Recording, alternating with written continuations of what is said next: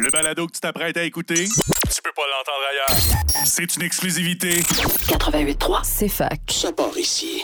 Sherbrooke, euh, mercredi le 7 février, il est midi 3 et c'est l'heure de Ludo Radio.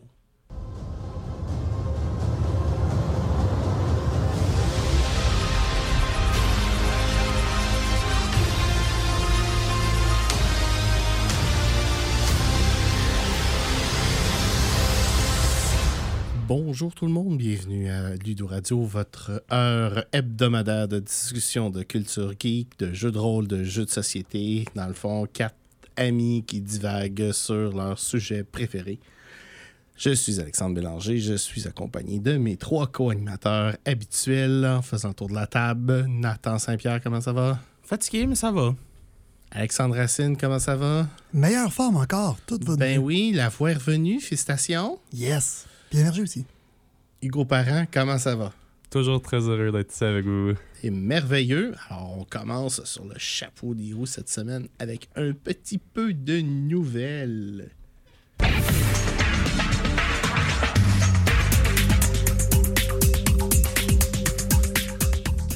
Alors, si vous suivez les nouvelles de jeux de rôle, vous avez peut-être eu une petite peur la semaine passée quand des rumeurs comme quoi Hasbro était en, discussion avec la compagnie chinoise de jeux de vidéo Tencent pour leur vendre le- les propriétés intellectu- intellectuelles qui touchent à Donjons et Dragons. Euh, à ce moment-là, on a senti les fesses collectives de peu près tout le monde qui aime euh, encore Donjons et Dragons se serrer parce que, bon, Hasbro, c'est pas une compagnie géniale, mais Tencent, c'est une compagnie chinoise. Fait que, pas plus de commentaires là-dessus. T'as coup que je voudrais aller en Chine un jour. mais euh, ça s'est avéré être des fausses rumeurs. Dans le fond, euh, que oui, Hasbro dit qu'il parle à Tencent de façon régulière, mais pour du contenu de jeux vidéo. Et que même s'ils ont une année de schnout, euh, ils n'ont pas l'intention de se départir de, de la propriété intellectuelle là, de Donjons et Dragons. C'est une bonne euh, chose. oui, C'est déjà un peu de rassurement. on peut respirer tranquille, quoique bon.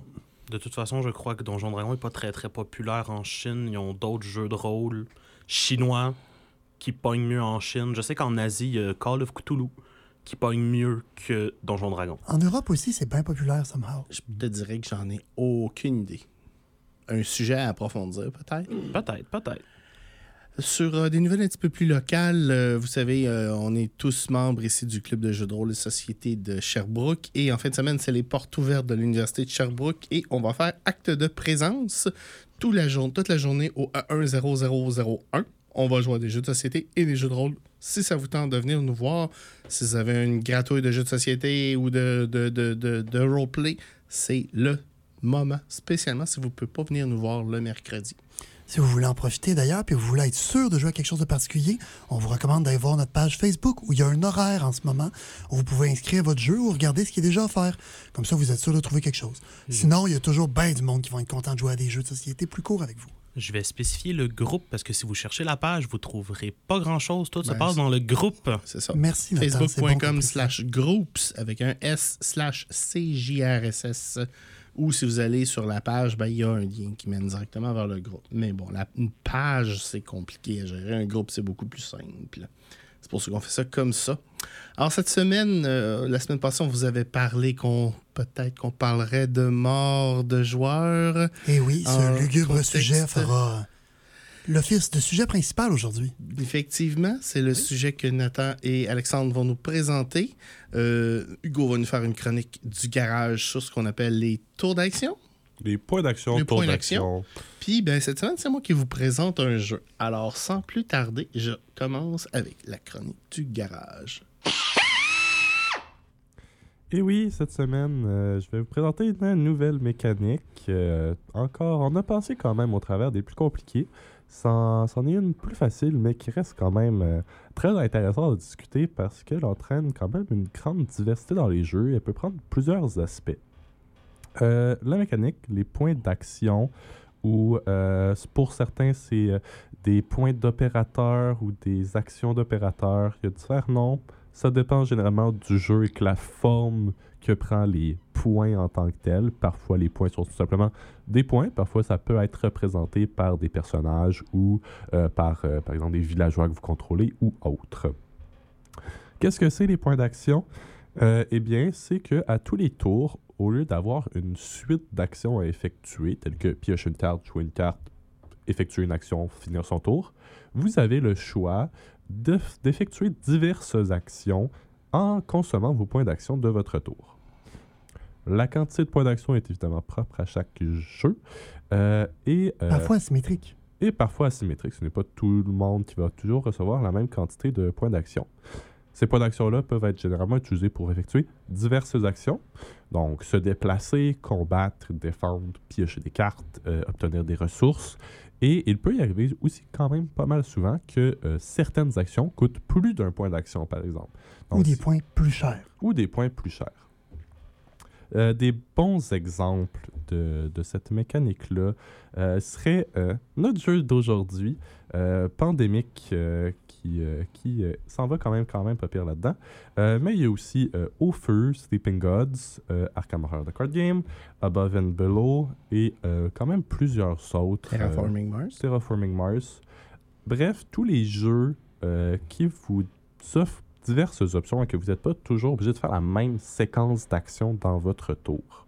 J'aime beaucoup la dynamique, par exemple, de Zombie, de Dead of Winter, Oui. où les points d'action représentent des dés en nombre avec vos survivants. Puis ce que vous pouvez faire dépend de chaque survivant avec le résultat du dé. Mhm. Donc, euh, dans ce cas-là, comme on parlait, la force de l'action dépend de ce que tu peux faire selon qui est-ce que tu joues. Je pense, à mon avis, que le jeu qui euh, se base le mieux sur les points d'action euh, serait Au Feu, euh, qui, en fonction du personnage que vous avez, vous avez entre 3 et 5 points d'action. 7 avec l'extension. 7 avec l'extension, et que vous pouvez utiliser à chaque tour lorsque c'est à vous. Vous pouvez utiliser un point d'action, par exemple, pour vous déplacer, un point d'action pour un à deux points d'action pour éteindre une fumée ou un feu, euh, ou encore euh, tenter de traîner des victimes hors du feu parce que vous êtes des pompiers et votre but c'est de sauver les victimes.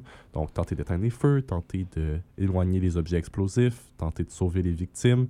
Vous avez énormément d'options et c'est à vous de choisir à votre tour ce que vous souhaitez faire avec vos points. Puis quand on parlait d'asymétrie, en plus du nombre, Mhm. certains personnages ont des actions personnelles que l'autre personnage ne peuvent pas faire ou peuvent faire à un coût beaucoup plus grand. Exactement. C'est vrai qu'habituellement, le concept de point d'action, ça va se mixer là, avec euh, d'autres choses pour rendre ça intéressant. C'est rare qu'on a un jeu que c'est uniquement des points d'action. Tu fais trois actions, tu passes au prochain. là. Il y a toujours soit de la symétrie, euh, Des de- rôles. de- des rôles, des, euh, des, des dés qui limitent les actions, des cartes qu'on peut jouer, ou des trucs comme ça. Là. Euh, à moi, je- c'est une question un peu pour vous, parce que personnellement, bien que j'aime quand même les jeux euh, dans lesquels tu, une tu fais une séquence d'action, là, Dune Imperium, qui est une, reste une séquence d'action euh, qui est extrêmement un jeu que j'aime énormément. Euh, mais je trouve que euh, les jeux avec des mécaniques de points d'action apportent une plus grande complexité euh, dans les choix d'action parce que ça te donne vraiment diverses options et c'est à toi de choisir à quel point tu veux t'investir dans certaines actions, comment tu veux dépasser ton tour en fonction de ce qui se passe sur le jeu, etc. Est-ce que vous trouvez que ça entraîne vraiment une plus grande complexité ou que ça emmène comme une trop grande complexité? Ben, je vais y aller en premier. Pour moi, je trouve que ça apporte un peu plus de réflexion. Mhm. Puis ça peut apporter une certaine euh, spécialisation des rôles. Certains, par exemple, dans Au Feu, certains pompiers qui ont un coût réduit pour faire certaines activités vont faire juste cette activité-là, puis aller au point où se faire déplacer par d'autres pompiers ou se faire ouvrir le chemin par d'autres pour qu'ils puissent faire leurs activités. Je trouve que ça permet une meilleure collaboration d'équipe quand chaque personne se spécialise puis fait ses choses chacun de son côté. Mhm. Moi, je trouve ça intéressant. Je vais aller dans ce sens-là aussi. On parle souvent quand joue, on joue un jeu de société euh, du coup d'opportunité, euh, de, de tactique versus stratégie, de, d'agir au bon moment, pas attendre, retenir ton action juste assez longtemps avant de la faire, tout ça. Je trouve que les, les, euh, points d'action, c'est une belle mécanique pour ça. Je prends souvent Terraforming Mars, où il y a des moments où si on agit à ce moment-là, on va doubler notre, euh, notre récompense. Euh, par Tandis que si exemple. t'avais agi trop tôt, c'est le voisin qui aurait doublé la récompense. C'est ça, tu donnes une opportunité au voisin de, de doubler.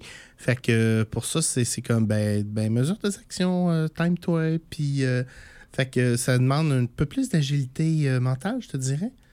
Certainement. Moi, ce que fait que c'est- oui, personnellement, j'apprécie beaucoup le, le concept point d'action. J'ai pas, pas assez de jeux qui me viennent en tête pour pouvoir me prononcer. là. C'est peut-être juste parce que je suis fatigué et que mon cerveau marche au ralenti.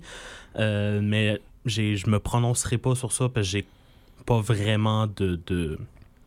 Nathan a eu un cours de physique hier. Euh, J'aimerais apporter une euh, petite parenthèse qui n'a pas rapport pantoute, mais on est là pour ça, right? Absolument. Euh, dans les jeux de rôle, habituellement, on a une séquence d'action. On a, par exemple, dans Donjon Dragon, une action, une action bonus, un déplacement. Bien, Pathfinder 2 a emmené une nouvelle séquence avec des points d'action où à chaque tour, tu disposes de trois actions, puis tu peux faire ce que tu veux avec ces actions-là. Te déplacer, attaquer, lancer un sort, peu importe. Et je trouve que, bien que ce soit pas toujours parfaitement à niveau, ça rajoute un peu le même niveau de créativité de Hey, ce tour-ci, je vais juste bouger pour aller me placer à un endroit stratégique pour qu'au prochain tour, je puisse faire telle, telle, telle affaire. Ils ont fait la même chose dans Starfinder, là, sauf qu'au Ouais. lieu. de- Par, exemple, le seul limite, c'est au niveau de l'attaque. T'as une pénalité qui monte à chaque Ouais, c'est, ça va coûter une action faire ta première attaque, ça en coûte deux faire la deuxième et, euh, et ainsi de suite. Là, mais euh, Dans, dans Pathfinder 2, t'as une pénalité au toucher, je crois. On va aller payer les comptes, puis on close la discussion sur euh, les points d'action au retour.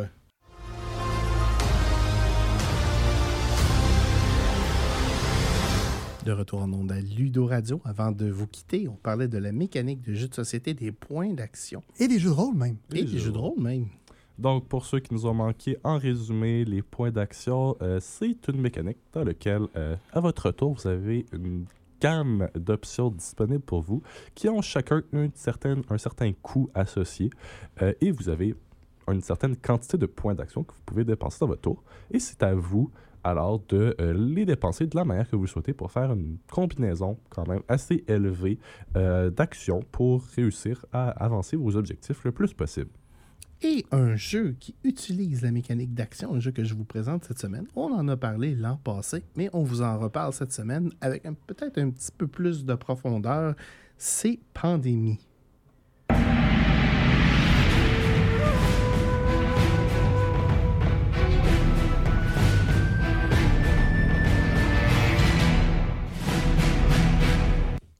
Alors, Pandémie, c'est généralement un de ces jeux où on a un, moindrement un gamer sérieux. Ça va se retrouver dans sa ludothèque.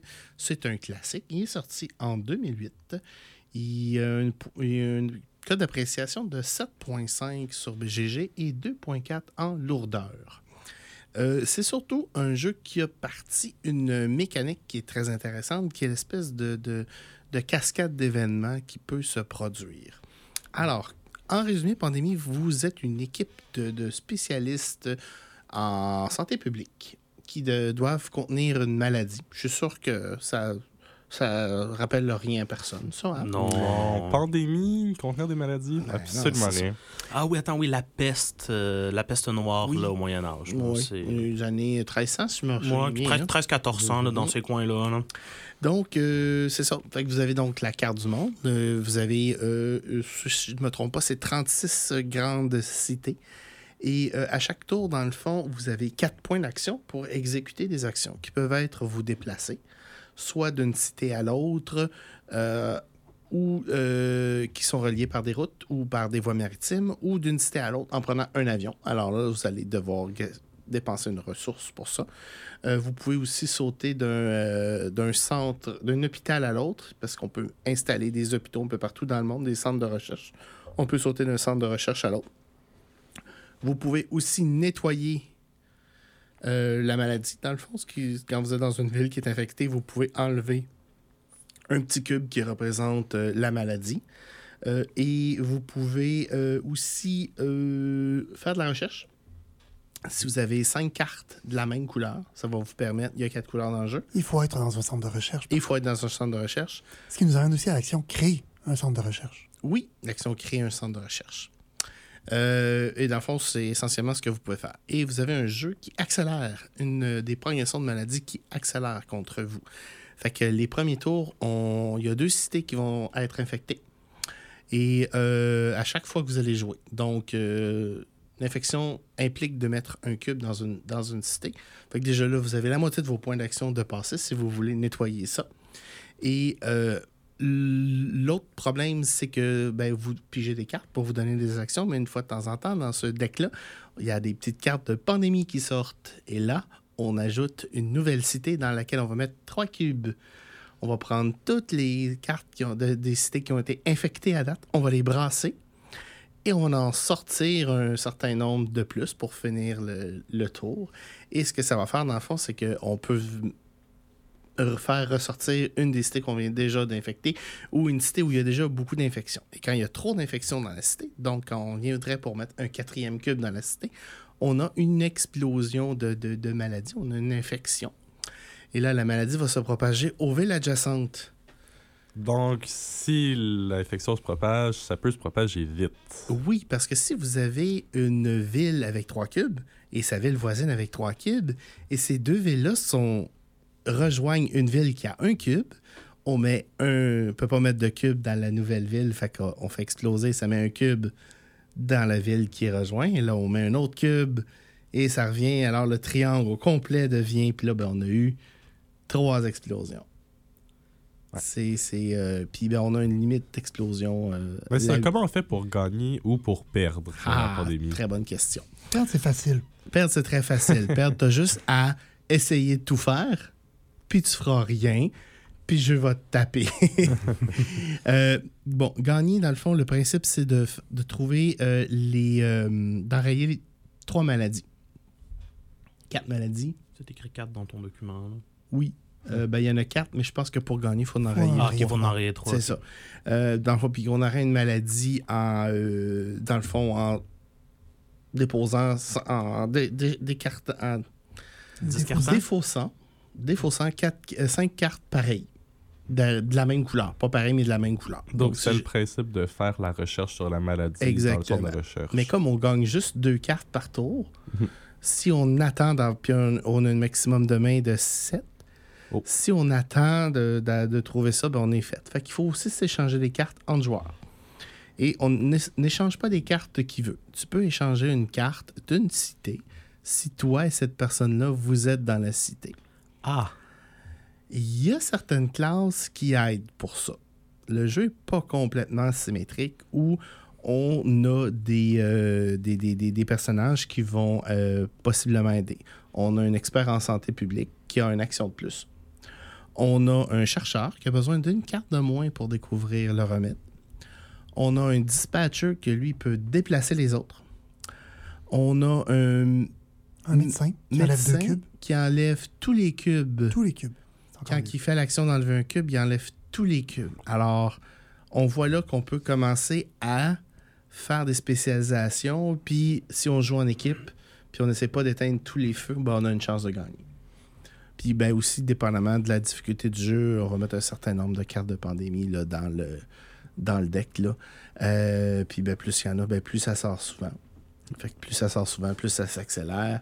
Donc, si vous jouez les premières fois, que vous trouvez ça plus facile, trop facile, ben, mets plus de cartes pandémie dans le deck. puis, Exact. euh, tu vas trouver ça plus difficile rapidement. Pandémie a fait des petits, par exemple. Il n'y a Oh. pas juste le jeu de Pandémie.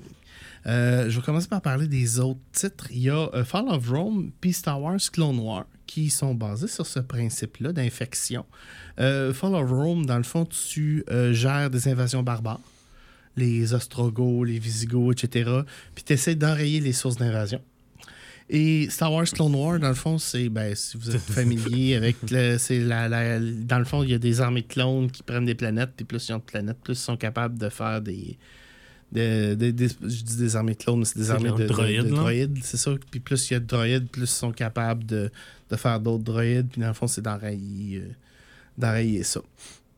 L'épidémie des droïdes. Et, oui. Et finalement, il y a euh, le titre qui, tr- qui, qui- qui trône au numéro 2 de BGG. Euh, Puis ses, ses- ses compagnons sont pas très loin non plus. Les trois sont dans le top 50. C'est la version Legacy de Pandémie. Les Pandémie Legacy saison 0, saison 1 et saison 2. Alors, euh, ils sont sortis dans l'ordre 1, 2 et 0. donc Dans l'ordre qui ont été publiés. Ben, en, en fait, je pense que c'est normal dans, dans l'univers. Il y a beaucoup de trucs qui font 1, 2 et 0. Oui. Je vais prendre Star Wars comme exemple, qui ont fait 4, 5, 6, 1, 2, 3, 7, 8, 9. c'est Comme... Ouais, effectivement. Il faut, il faut qu'ils retournent dans la maternelle là, pour Même apprendre pour- à compter. Même pour beaucoup de livres, c'est normal de sortir la base de la série avant de sortir le prequel. Mm. Parce que quand tu connais pas les personnages, le prequel est moins intéressant souvent.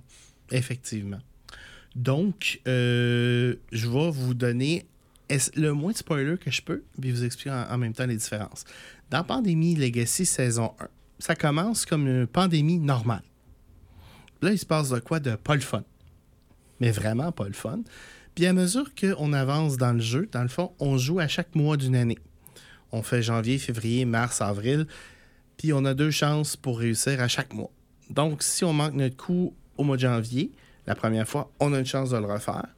Puis, à chaque fois qu'on manque notre coup, on gagne plus de financement. Le financement, dans le fond, ça devient des cartes spéciales qu'on va insérer dans le deck qui nous permettent soit de faire un pont aérien, bâtir un hôpital de façon gratuite, euh, visionner les, euh, les infections qui vont arriver ou juste empêcher des infections ce soir-là. Euh, donc, à mesure que vous gagnez, ben, vous retirez de ces cartes spéciales-là dans le jeu. Fait que ça devient de plus en plus difficile. Puis à mesure qu'on joue, il y a plein de nouvelles mécaniques qui vont s'ajouter. Je veux pas trop spoiler, mais euh, souvent, euh, il y a une affaire vraiment bad qui arrive. Puis là, après ça, il y a une mécanique qui va canceller partiellement l'affaire vraiment bad. Mais pas toujours. Et aussi, ben, quand on a des explosions dans Pandemic Legacy saison 1, euh, le niveau de panique de la cité augmente. Ah ben oui, ben oui, faire paniquer Puis les gens, éventuellement, la, la la cité peut tomber. Là, quand la cité Il ne tombe, faut pas céder à la panique. Non, mais c'est ça, les gens cèdent à la panique. Ils vont détruire vos hôpitaux s'ils paniquent. euh, puis ben, ça va devenir super dur de venir les, euh, les, euh, les aider. Euh, donc, plus le jeu avance, plus il est difficile à jouer. Euh, et plus il est difficile, point. Euh, moi, je suis rendu euh, au, au quart, là, avec, au tiers avec mes compagnons. là, puis on est comme, ah, bordel. Mais on aime ça. Donc, avant de jouer les Legacy, il est important de bien connaître le jeu puis de savoir comme C'est un très d'être- bon point. d'être capable de le terminer le normal en très difficile avant de commencer les Legacy. C'est ça. Si vous vous euh, mettez sur euh, Pandemic Legacy puis vous n'êtes pas déjà un champion de Pandemic, euh, bonne chance. Vraiment bonne chance. Vous Trouvez-vous un m'appellerez- ami? Oui. Ouais. Vous m'appellerez, je vais voir ça. Euh, juste, je joue très bien à 3, puis recommandé à 4, par exemple. Euh, L'avantage de jouer à 4, c'est que ben, il y a plus, plus de rôles, plus de plus de rôles, spécialités. donc plus, plus de spécialités. Mais bon, comme nous autres, on joue le dispatcher puis le, le médecin. Fait que moi, le dispatcher, je passe la balayeuse avec le médecin. J'utilise le médecin comme un, un aspirateur. On a ensuite saison 2. Saison 2, c'est essentiellement la suite de saison 1. Euh, j'ai pas joué à saison 2 encore, fait que je peux pas vous en... Les mécaniques sont un petit peu différentes. Euh, à la place qu'une cité tombe, une cité va se dépopuler. Fait qu'il est possible qu'on perde des cités parce qu'il n'y a plus personne qui reste dedans. Puis il y a le saison 0. Le saison 0, dans le fond, c'est un prequel euh, qui explique un peu pourquoi Pandémie saison 1 est arrivée. Ça se passe pendant la guerre froide. Ah, ok. Il y, avait, il y avait beaucoup de mémoire, il y avait beaucoup de guerres bactériologiques qui étaient dans les airs au moment de la guerre froide. Là. C'est Ben, guerre chimique, bactériologique c'est- quand on commençait. Là. Quand tu, quand tu crains pour ta, ton, ta- ton existence, euh, tu, tu, dé- tu développes toutes les armes que tu veux sans trop d'éthique en arrière. Non, c'est ça, il y a... L'urgence. Alors, pour moi, ça fait le tour de pandémie. Là, j'ai un petit dilemme. On s'en va-tu faire la pause tout de suite? Je pense qu'on peut faire la pause tout de suite puis finir la dernière demi-heure d'émission d'un coup. Là. avec euh, les la mort de personnages. Donc, euh, on vous revient dans quelques minutes.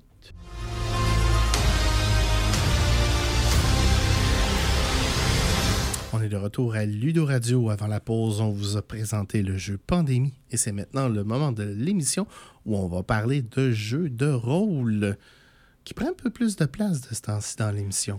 Ben, on, on a beaucoup à parler, puis on a des beaux débats, puis des belles discussions à faire. Puis on va se dire, ça fait discuter.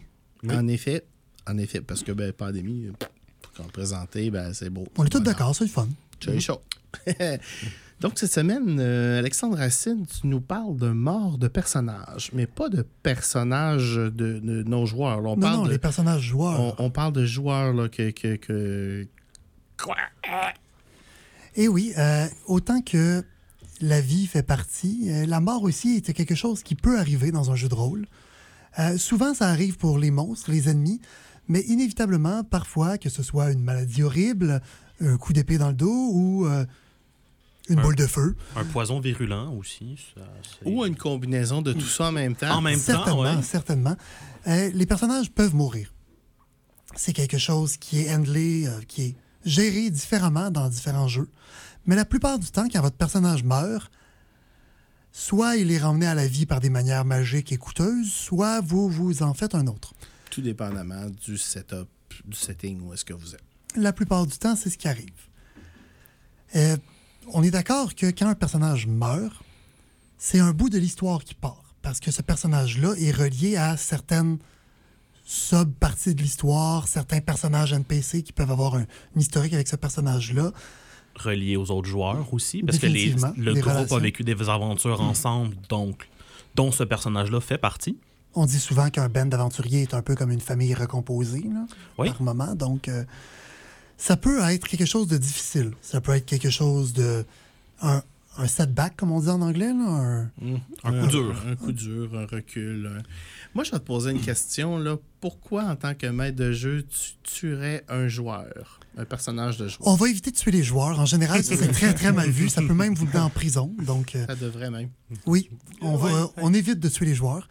Pour les personnages, euh, selon moi, il y a deux raisons. Ça peut être entendu avec le personnage d'avance, parce qu'il n'aime pas son personnage, il est tanné, ou il veut jouer autre chose, mais il veut pas mettre son personnage à la retraite, puis il veut mourir in blaze of glory, là, mourir euh, en acte héroïque. Donc ça, ça peut être quelque chose de fait et de mutuellement accepté, qui peut être une des choses. Mais l'autre, selon moi, est aussi, voire plus importante, c'est que il y a des il y a des dangers. Si un combat est assuré d'être gagné, s'il n'y a pas de danger, s'il n'y a pas de vrai risque, est-ce que c'est vraiment un combat? Ou c'est juste une partie de l'histoire? Selon moi, il faut toujours qu'il y ait un risque sous-jacent que la mort est possible. Si vous vous battez à mort contre un gobelin, vous tuez le gobelin. C'est la, la chose expected, c'est ce qui est prévu. Quand on se bat contre un gobelin, on se dit je vais tuer le gobelin, puis je vais progresser. Mais si vous vous battez à mort contre un gobelin, il y a de fortes chances que le gobelin se batte aussi à mort contre vous. Puis une coupe de rôle chanceux de sa part, ça pourrait arriver. Moi, ce que je voudrais rajouter aussi, c'est que ça rajoute un petit peu de réalisme dans l'aventure, dans l'histoire, dans le monde. Parce que faut rappeler qu'un jeu de rôle, c'est pas nécessairement un film où les héros ont ce qu'on appelle l'armure de poil, le plot armor, ce que vous voulez, qui fait en sorte que le héros ne peut pas perdre. On n'est pas vraiment dans un film, on est dans quelque chose qui se peut réellement. Et ben les combats, c'est pas toujours gagné d'avance, tu sais pas ce qui peut arriver. Et des fois, le maître de jeu, il a besoin d'un personnage particulier. Il va avoir tendance à vouloir lui mettre à ce personnage-là un plot armor, justement. En effet, ça me fait penser à une de mes parties où il y avait un de mes personnages principaux qui était le phylactrum du méchant. Donc, il y avait tous les souvenirs du méchant et c'est juste qu'il était niveau 1 et le méchant était niveau 23.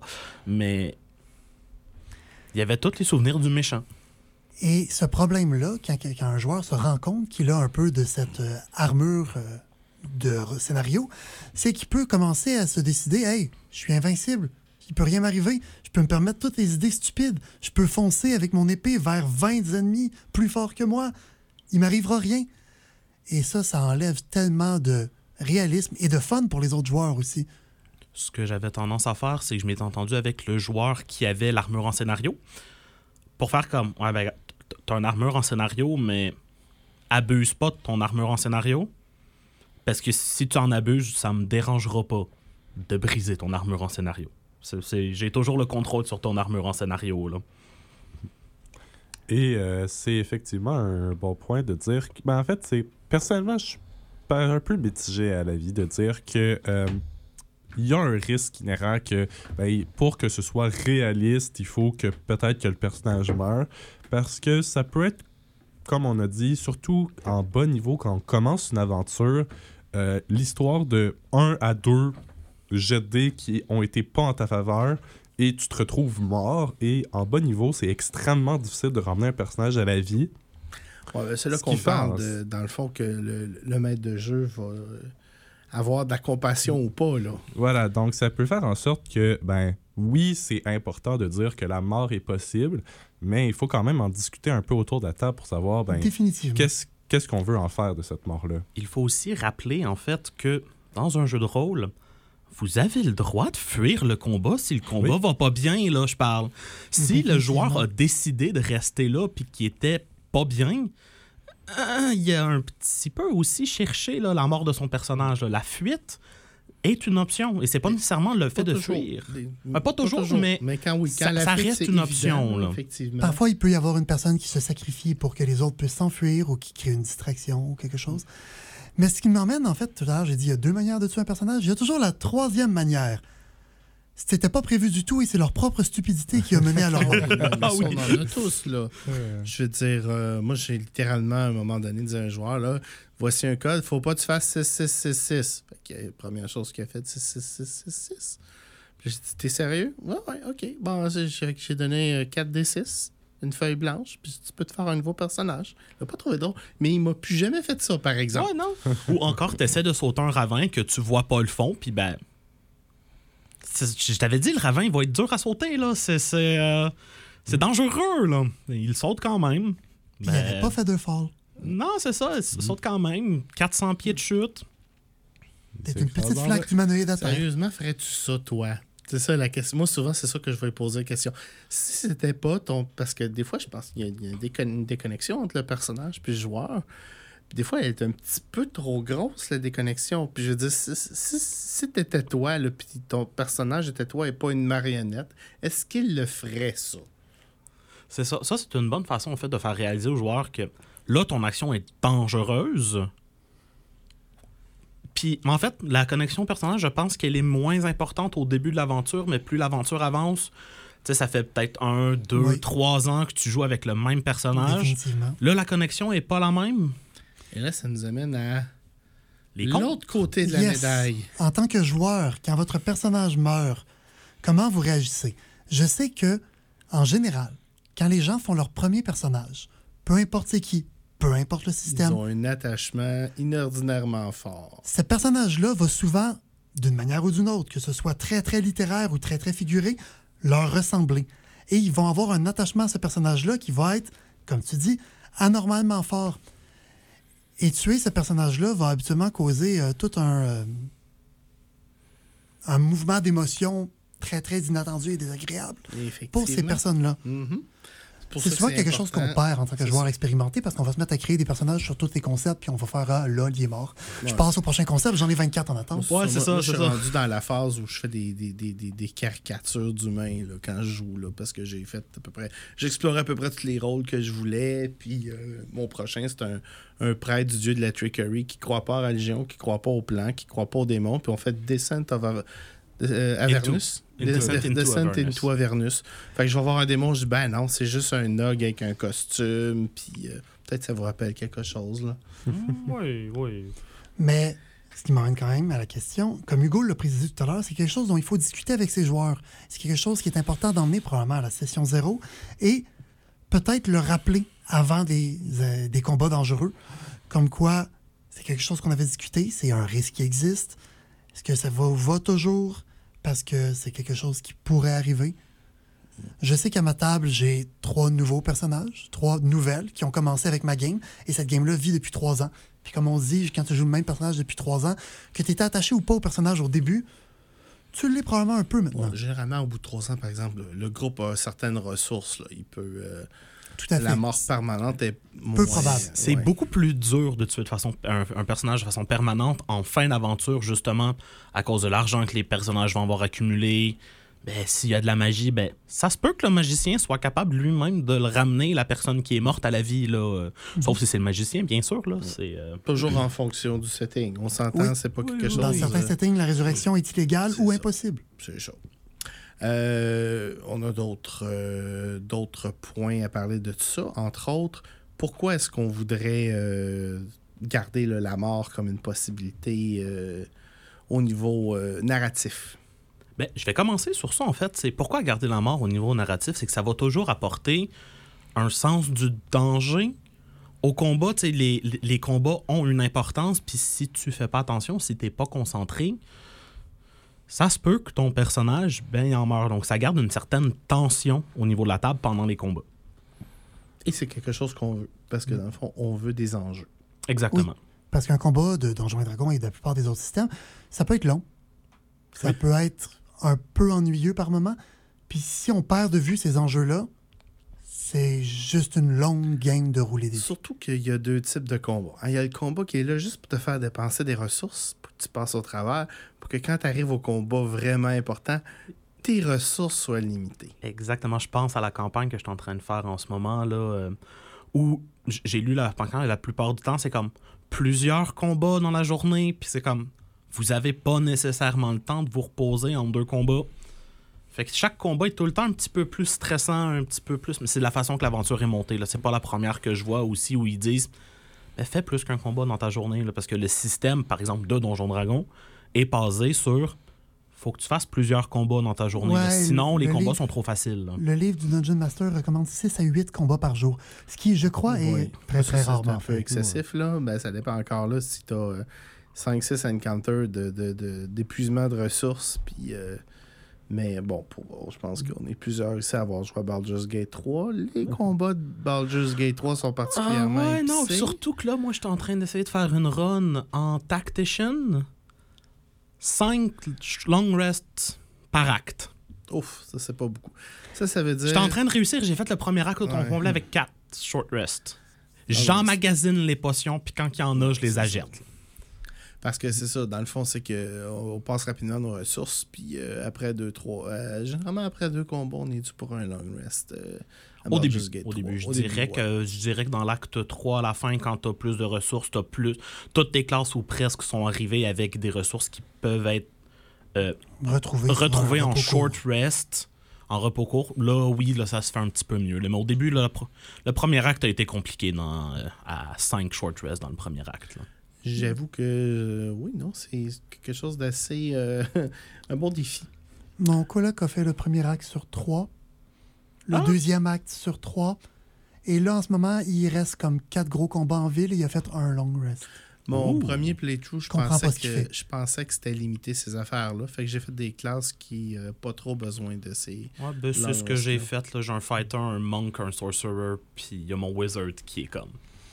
Mais pour en revenir au sujet principal, Oui. Mais euh, avant de revenir à ton sujet principal, Alex, on va aller euh, payer nos, euh, nos comptes. Puis oui, après ça, on va arrêter de divaguer. Puis on va revenir sur la mort des personnages. au retour, l'effet de la mort sur l'histoire.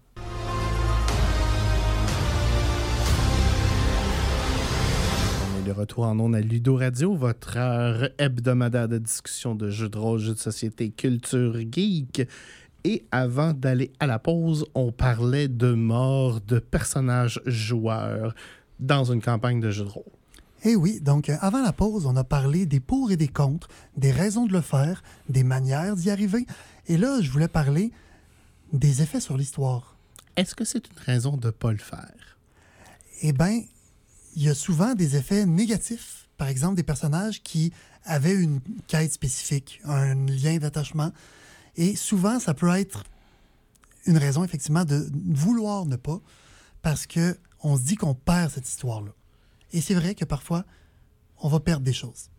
Sans nécessairement la perdre, je dirais que le reste du groupe pourrait être poussé à aller compléter l'histoire de ce personnage-là pour Oui, euh, honorer sa mémoire une ou quête peu de importe, mémoire là. ou de vengeance. Exactement. Mais sinon, je dirais, dans l'histoire, des fois, c'est assez difficile, dépendamment on est rendu où dans l'histoire, de réintroduire un nouveau personnage qui est rendu à la même place que le reste du groupe, là. et c'est là qu'on va parfois. Oh, désolé. Et c'est là qu'on va parfois voir arriver euh, justement un peu le principe de. Oh, euh, après, après qu'un personnage soit mort, euh, on rencontre quelqu'un d'autre qui, comme ça donne bien, était du même niveau, sensiblement de la même classe, a à peu près les mêmes effets et très intéressé à joindre au groupe. Et le nouveau personnage est introduit rapidement comme ça. Euh, c'est quelque chose qui se fait. Parfois, ça peut aussi être euh, un, tout simplement ben, une vraie rencontre qu'on introduit un nouveau personnage, qu'un nouveau personnage qui, euh, qui se fait rencontrer, qui s'introduit lentement au groupe. Mais ça arrive dans de mes expériences et de ce que j'ai entendu quand même souvent que euh, si jamais un personnage meurt, c'est fait, c'est dommage, on a perdu ce personnage-là, mais le nouveau vient simplement s'introduire au groupe, il est accepté immédiatement et on continue l'aventure. Il apparaît Ah, c'est comme beau. par magie. C'est ça, c'est mon cousin, ça va. Il, il- il est chill, les gars. On continue. On continue. ça, ce bout-là, moi, personnellement, en tant que maître de jeu, euh, j'avais une règle un peu chienne dans une campagne, mais je vous explique pourquoi. Moi, j'ai dit, il n'y a pas de héros niveau 12 inconnu qui apparaît comme ça dans le setting. Tu meurs, tu recommences niveau 11, ben, niveau 12 moins 1 XP. Pour euh, donner une chance de. de- mais souvent aussi, ce que je fais dans ces. J'ajuste les, les encounters en, condition et dans le fond, la, la- personne qui a. Si on fonctionne sur un, un- un nombre d'XP, la personne qui euh, est plus bas niveau, ben, elle va rejoindre les autres parce que le- la distribution est égale. Elle les rejoindra jamais, mais éventuellement, la ça fera plus une si grosse différence. Moi, niveau 20, un d'XP de moins, tu restes niveau 20, là, c'est pas... euh, Sinon, si, moi je dis ce qu'il faut faire attention, par contre, dans les encounters en tant que maître du jeu, c'est euh, ce qu'on appelle le TPK. Parce que C'est le seul, le seul temps que j'en ai, le Total Le Party Total Kill. Party Kill. Alors, le Total Party Kill, si vous savez pas c'est quoi, ça, c'est la- l'échec du maître de jeu d'avoir équilibré sa rencontre. Ou l'échec avoir- des joueurs d'avoir compris que ça, ça- ceci n'était pas un combat qu'ils étaient supposés approcher. Exactement. Mais encore là, ça reste que. ben, Il y, a, y a- y a un échec de communication quelque part. Oui. là, de- de- vous êtes niveau 2, il y a un dragon ancien qui vole dans le ciel. Je lui lance une flèche. Non. Non. Mais si t'es un paladin, des fois, t'as pas le choix. Mais oui, c'est Ben, ça. En tant que maître de jeu, et qui se fait, le dragon qui se fait attaquer par un petit paladin, qui dit Ah, ça chatouille. T'es pas obligé de le tuer. En tant que maître de jeu, la réponse de ton vilain, c'est pas des- nécessairement d'écrabouiller tes joueurs. Non, sauf si c'est des animaux sauvages où là, ils n'ont pas vraiment l'intelligence pour décider de pas l'attaquer. Mais pour un, un Ils dragon vont vouloir ancien, les manger. c'est ça. T'en manges un. Les autres, t'es gardes maganés à terre, puis t'es amènes dans ton. Puis tu donnes une. sais, il- Il, y a une façon- il y a plein de façons de ne pas tuer, mais si par hasard ça, arrive, Oui. par inadvertance, il y a un jet de dés qui va. que tu pensais que la- le truc était avantage, mais cette journée-là, t'as pas pogné en bas de 19 sur tes jets de dés, sur tous tes monstres. Ben, c'est- le désavantage du hasard. Alors, que faire à ce moment-là? Et là, moi, j'ai une proposition en tant que maître de jeu. Vous dites, que vous pensez que vous êtes mort, euh, vous avez des visions rapidement et, et soudainement, mais vous prenez tout un grand respire et euh, vous ramassez dans une espèce de salle de prêtre euh, où est-ce qu'il y a plein de, de prêtres super joyeux que vous êtes là. Parce que, et à force de vous faire expliquer, dans le fond, il y a un barde qui a écrit des ballades sur vos aventures. Puis les prêtres pensent que vous êtes bien, bien, bien plus fort que vous, que vous l'êtes vraiment en réalité. Tellement vous étiez dans la légende. Puis là, ben, cinq- 500 ans plus tard, ils vous ont ramené à la vie. Ça Euh, rend l'histoire. ouais. ben, dans Ben, tous les- Mais oui, ça va scraper une campagne. Ouais, ça, dans tous les cas, la, la, pa- tuer là, totalement les joueurs, les personnages des joueurs va scraper une partie. Ça va modifier la Ouais. campagne. recommencer une campagne au même point où les joueurs t'avancent. C'est comme euh, pourquoi il y a un, groupe d'aventuriers du même niveau que vous autres qui étaient rendus à la même place dans l'aventure? Euh, c'est c'est pour ça que moi, j'ai entendu diverses solutions potentielles à ce scénario-là. Euh, ça m'est déjà arrivé de subir un Total Party Kill à cause de... On était tous un peu low HP, puis soudainement, il y a juste eu une attaque de zone qu'on a tout échoué le jet, donc on est tous tombés en même temps. Ça arrivait. Euh, de ce que moi, j'avais entendu comme solution, euh, ben, il y en a des plus simplistes que d'autres. Dire ah, vous vous réveillez en sursaut, c'est un mauvais rêve et on recommence la journée, Hmm. euh, qui, à mon avis, est la moins intéressante des options. Là. Euh, mais. Ça, si vous êtes très vieux comme moi, on appelle ça la solution Bobby dans Dallas. Ouais, ouais.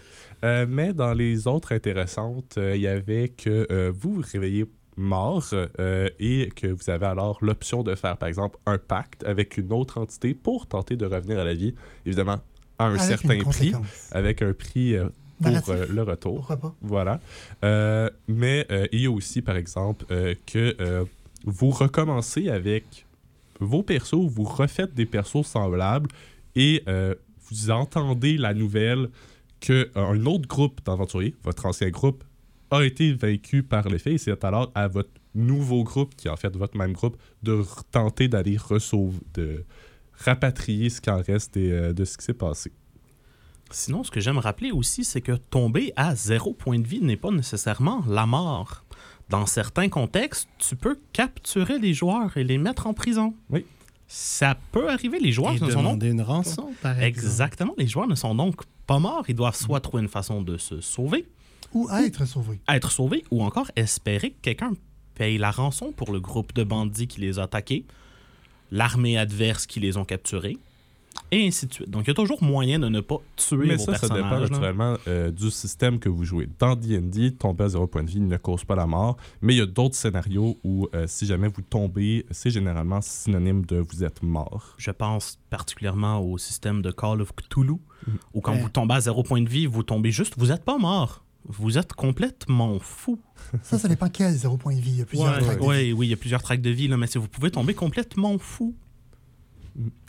C'est un jeu particulièrement sanglant. euh, Call Oui, ben Call of Cthulhu, c'est fait pour que tu passes à travers des persos. Ouais, Euh, c'est pour ça un peu que personnellement, je suis moins euh, à cheval sur l'idée de comme vouloir tuer mes joueurs. Et si jamais il y a une situation dans laquelle euh, mes joueurs auraient à mourir, je vais peut-être parfois tenter de tweak un peu mais ou d'en jaser avec le joueur pour éviter que ça se produise parce que euh, je préfère de loin mettre une tension en combat qui est pas reliée au fait que les personnages peuvent mourir, mais plus reliée au fait que ben, s'ils échouent le combat, s'ils prennent trop de temps ou s'ils quelque réussissent pas à gagner, ben, le vilain va parvenir à ses plans, va parvenir à ses buts, va réussir à faire quelque chose. T'es-tu en train de me faire croire que t'es pas sadique, là?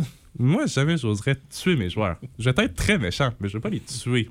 J'aimerais d'ailleurs euh, préciser à ce sujet-là qu'en tant que maître de jeu, souvent il y a une malentendu- malencontreuse tendance à voir le jeu comme le maître de jeu contre les joueurs. Et c'est vraiment pas ça. Tout le monde est là pour avoir du plaisir ensemble. Donc en tant que maître de jeu, votre but, c'est d'offrir un défi intéressant aux joueurs, d'offrir des- du questionnement, d'offrir de l'inconnu, pas la mort. Moi, je trouve que j'ai Donc- fait ma job en tant que maître de jeu. Quand tout le monde finit le combat, tout le monde en reste 2-3 points de vie. Ils n'ont plus de sorts, ils n'ont plus de potions. Ils ont, la main à terre. Ah, on est passé proche. Oui, Yeah. puis tout le monde est comme on l'a fait. Yeah. On je a pense sauvé. que c'est les, Oui, les- ça, c'est les- les les meilleurs. parties les plus intéressantes. Ouais. Puis souvent, ben, moi, ce que je fais, parce que j'ai des joueurs qui ont des ressources euh, au-delà de ce qui est écrit sur leur feuille, qui sont très ingénieux, je vais mettre un combat que je- si c'est moi qui contrôlais leur, leur personnage, je serais pas capable de le gagner. Ils vont souvent me surprendre. euh, Parce que, en fait, c'est que même si tu penses à un combat que toi, tu peux pas gagner, il faut se rappeler qu'il y a quatre ou cinq cerveaux de l'autre côté Ouais, qui travaillent ensemble exactement. pour gagner le combat. Là. toujours des fois, par exemple. Des Non, fois, il faut non. leur rappeler. là. Hey, vous êtes quatre, euh, comme... Ça, des fois- Puis aussi, donc, sur la communication, les plans et compagnie ont beaucoup. Les joueurs ont beaucoup plus de ressources qu'ils peuvent croire pour empêcher la mort d'un de leurs alliés. Là. euh. Alors, dernière question du panel, si vous me permettez. Qu'est-ce qu'on fait quand ça passe pas avec les joueurs? Quand euh, la, la, la, La session zéro a démontré que c'était quelque chose qu'il tolérait pas, qu'il pouvait pas accepter. Ou que, même si on l'a mentionné à la session zéro, que la, la réalité leur, euh, leur rattrape, là, puis que, ouais, non, finalement, euh, qu'est-ce que euh, si on. Souvent, on va utiliser la peur de la mort pour dans une situation euh, submit or die, puis qui décide de die. Qu'est-ce qu'on fait dans ce temps-là en tant que maître de jeu?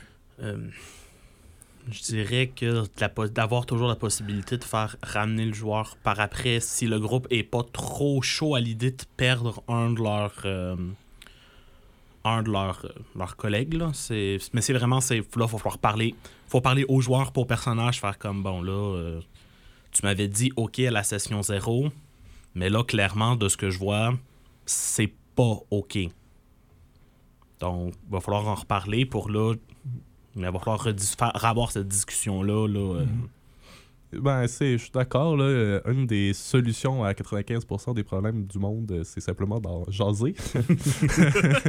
si seulement c'était possible de le faire dans d'autres situations, mais euh, surtout dans les jeux de rôle, jaser avec la personne qui joue le personnage est généralement une, une excellente manière de trouver des pistes de solutions. là. Puis les pistes de solutions que Hugo avait emmenées pour le TPK fonctionnent aussi avec un personnage. Oui. OK, se réveiller puis que les autres étaient partis, c'est juste weird.